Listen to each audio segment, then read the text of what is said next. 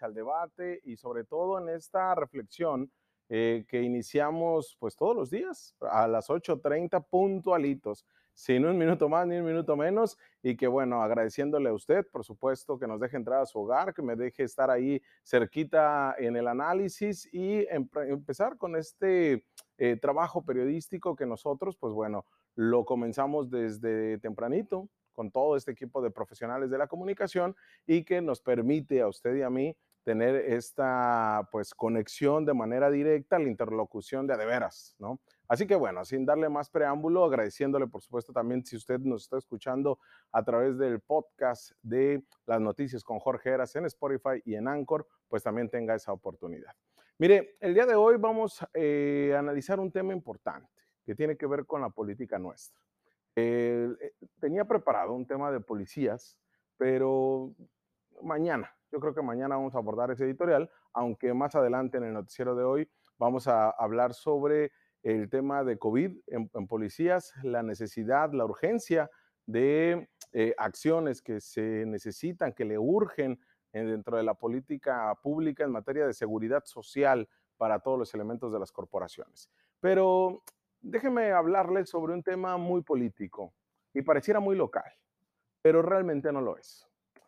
Hay un tema que el, partido político que ostenta el poder y que ostenta la fuerza es Morena, no hay más. Y no solamente el arrastre que significa el, propio presidente Andrés Manuel López Obrador en eh, los 30 millones de votos que pues prácticamente se van a estar con él, pase lo que pase. ¿eh? Es, dudo mucho, dudo mucho que esto vaya a ir en decremento, aunque sabemos que hay quienes pues ya no, no lograron compaginar con este modelo o con todo este equipo de trabajo. Y que no es tanto el propio presidente, ¿eh? no es tanto el, Andrés Manuel López Obrador, es, es su grupo, su camarilla de, de personas que se involucraron al gobierno y que lo hemos platicado en varias ocasiones. Ellos no son 4T. Sin embargo, pues al sentirse este, en el poder, todo mundo cambia de ideología y lo hemos visto hasta con diputados locales, ¿no? Mientras estés en el poder, puedes cambiar de ideología, de forma de ser, de gusto musical, de, este, hasta de mm, equipo de fútbol, ¿no? Si me lo permite hacerlo tan banal. Pero de verdad, ¿eh? es increíble cómo cambian de la noche a la mañana y cómo es que el mismo Morena pues arrapa a todos, arropa, perdón, a todos. ¿Por qué? Porque no tiene una estructura, no tiene unas escuelas de cuadros, no tiene realmente, no se ha institucionalizado como partido político. Sin embargo, hay quienes están de lleno con el proyecto de Andrés Manuel López Obrador. Y no lo digo, de verdad que no lo digo, eh, por aquellos que subieron su fotografía y su frase chafa de que estamos con el presidente porque es su cumpleaños. No, con ellos no lo digo. Ellos son una vergüenza, ellos, no todos, la mayoría, porque pareciera que entre más énfasis le das o más amor profesas por el presidente, no por el proyecto, por el presidente, pareciera que te dan puntos. Al final no sé quién tuvo más puntos y sobre todo los funcionarios del gobierno bonillista y sobre todo también aquellos morenistas que ahora todos resulta que estuvieron con Andrés Manuel desde el 2006 y ahora todos hicieron, estuvieron en el plantón de reforma cuando, o, en el desafuero, ¿no? De, de Fox. Este, todo mundo, todo mundo estuvo con el presidente. Y eso lo vimos en las redes sociales, que de verdad era, eh, eh, decían, es que yo estoy con el presidente Andrés Manuel. Y es curioso, porque nadie habla del proyecto político. Nadie habla de una cuestión ideológica de adeveras que es un verdadero trabajo progresista que están bases em, de, grupos de estudio, que lo hemos dicho acá, está Pedro Miguel, está el Fisgón, este, están varios intelectuales eh, arropados con este proyecto, que ellos sí vienen desde antes, desde los noventas con el propio Andrés Manuel López Obrador. Ellos son los que empujan verdaderamente la política eh, más allá de las cuestiones eh, populistas que en las que de repente cae el presidente de México. En ese sentido, hay un proyecto del propio Andrés Manuel y hay un proyecto de Morena. Y Morena se está reestructurando. Morena se está entretejiendo para poder salir airosos en la elección, yo creo que la más importante que tiene Morena, porque es la primera vez que se enfrenta en 2021 a una elección siendo el partido político en el poder. No hay más, no hay más. Y esto eh, también es clave para el propio presidente que le ha dicho a Morena, si no se ponen de acuerdo, si no hacen las cosas bien, me voy. Y yo sé que usted a lo mejor morenista o usted funcionario o diputado que me está viendo, se quedaría en Morena a pesar de que Andrés Manuel se vaya. Cuando ustedes se den cuenta que al final Morena solamente era este cascarón, ¿se quedarían en Morena o se irían con el presidente? Eso está a analizarse.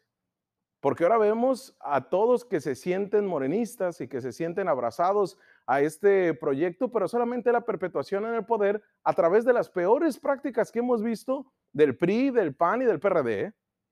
Esos no cambian, porque el que fue pillo lo va a hacer hasta que se muera. Ahí no hay, no, no, no hay cambio, ¿eh? porque es una cuestión hasta de valores.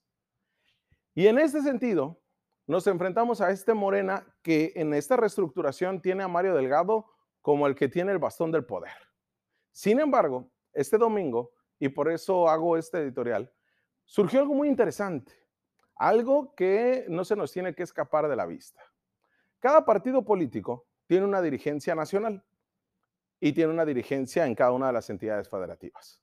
Pero además tiene un consejo político.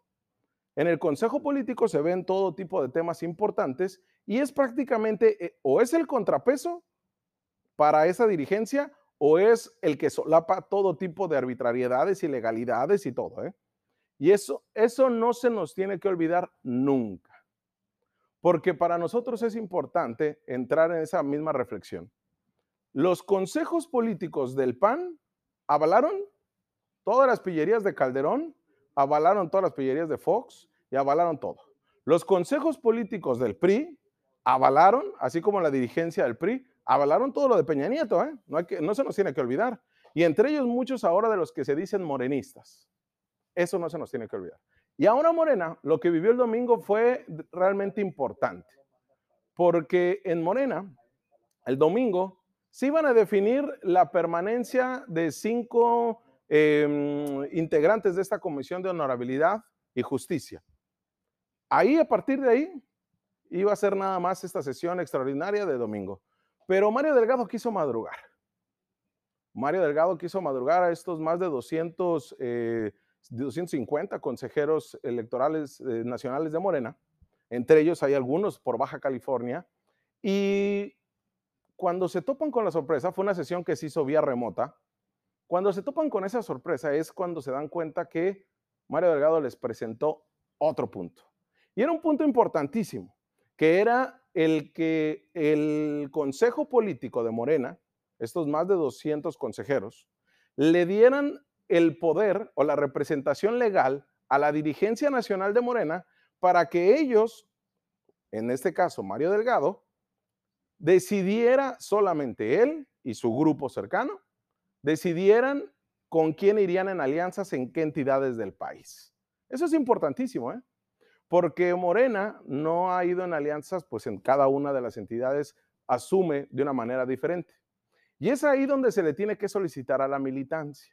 Es ahí donde Morena ha encontrado esos huecos de poder y esos grandes problemas. Sucedió en 2018 en Baja California, no se nos tiene que olvidar, con Jacob Polensky y con este, mm, Leonel Godoy. Ellos que desde la Ciudad de México tomaron las riendas y fueron con el partido Verde Ecologista de México, que gracias a eso tienen un diputado en el Congreso, Fausto Gallardo, Congreso local.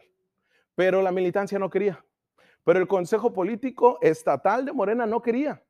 Y aún así se fueron y aún así perdieron ese espacio importante en el Congreso. Y así han perdido también espacios importantes en los ayuntamientos. Un regidor por cada ayuntamiento. En eso es donde deriva todo.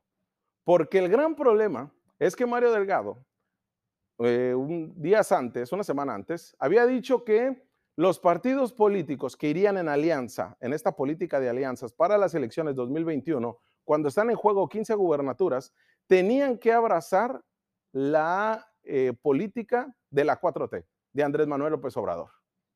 Y eso, eso fue un golpe directo hacia el Partido del Trabajo, no al Partido Verde Ecologista. Pero los morenos, ¿qué dijeron? No, no, no, no, no. El verde no lo queremos, porque hay que recordar la historia del verde. Prácticamente el verde ha sido un partido satélite del PRI y estuvo de acuerdo en la reforma energética, en la reforma educativa, en todas las reformas estructurales de Peña Nieto. Y antes también abrazaba las, eh, las propuestas que daba el PAN.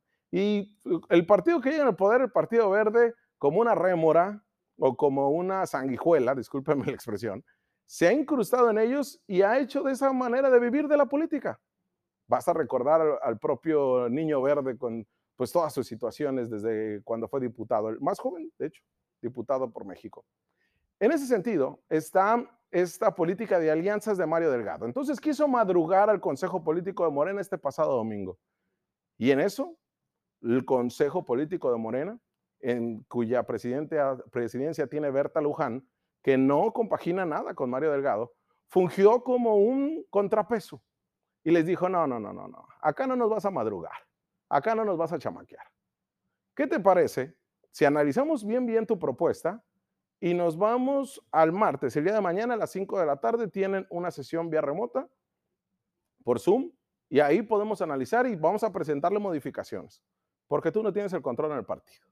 Citlali Hernández, quien es la secretaria general de las eh, senadoras más cercanas a Morena, eh, perdón, al presidente, ella dijo, y que además no compagina con nada con el gobernador Jaime Bonilla Valdés, ella dijo, a ver, tienen razón, cada una de las elecciones las tenemos que ver con la militancia.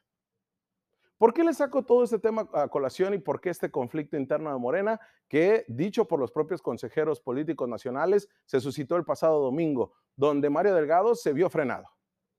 Porque en la imaginación de muchos políticos morenistas, Mario Delgado pareciera como que es el que va a definir absolutamente todo. Entre ellas, las gubernaturas por, tema de género en México. Hay que recordar, de las 15 tiene que al menos eh, poner a siete mujeres. Hay quien ya habla de que eh, para Baja California sería hombre. El gobernador dijo este fin de semana, como echando estos, eh, em, echando los dardos hacia el objetivo final, dijo, hay cuatro mujeres importantes. Habló de Vicente Espinosa, la funcionaria estatal de secretaria de la Honestidad y Función Pública. Habló de Marina El Pilar, alcaldesa de Mexicali.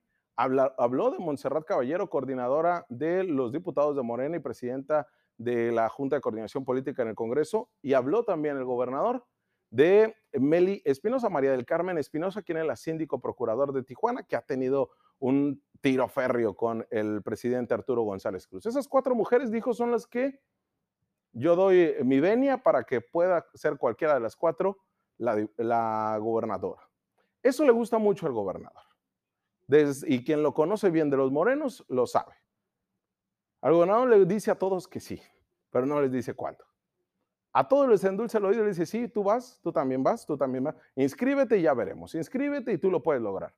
Y así ha ido creando grupos dentro del Morena y obviamente todos al final le tienen un agradecimiento al gobernador, porque al final el gobernador ha sido muy buen estratega político y al interior de Morena lo ha sabido abrazar y hacer suyo el Morena de Baja California. Pero ahí va a representar el primer encontronazo y encono. Al final, la gubernatura va a ser para mujer o para hombre, porque estas fichas ya se movieron y no todo está definido. ¿eh? porque no se han podido poner de acuerdo siquiera cómo va a ser su política de alianzas en la Ciudad de México. Y en la Ciudad de México se define todo, señores. Ni se hagan bolas, ni se hagan patos en Baja California de que si Bonilla tiene buena relación, que si Marina del Pilar buena relación con Mario Delgado, que si todavía no está definido nada. Y lo más importante acá, que el partido en el poder, que el mismo Morena, trae tiro entre ellos mismos. Y esos contrapesos veremos si al final son buenos políticos y logran hacer consensos o son de estos políticos de siempre, de las malas prácticas que entre ellos se destruyen por tener el poder.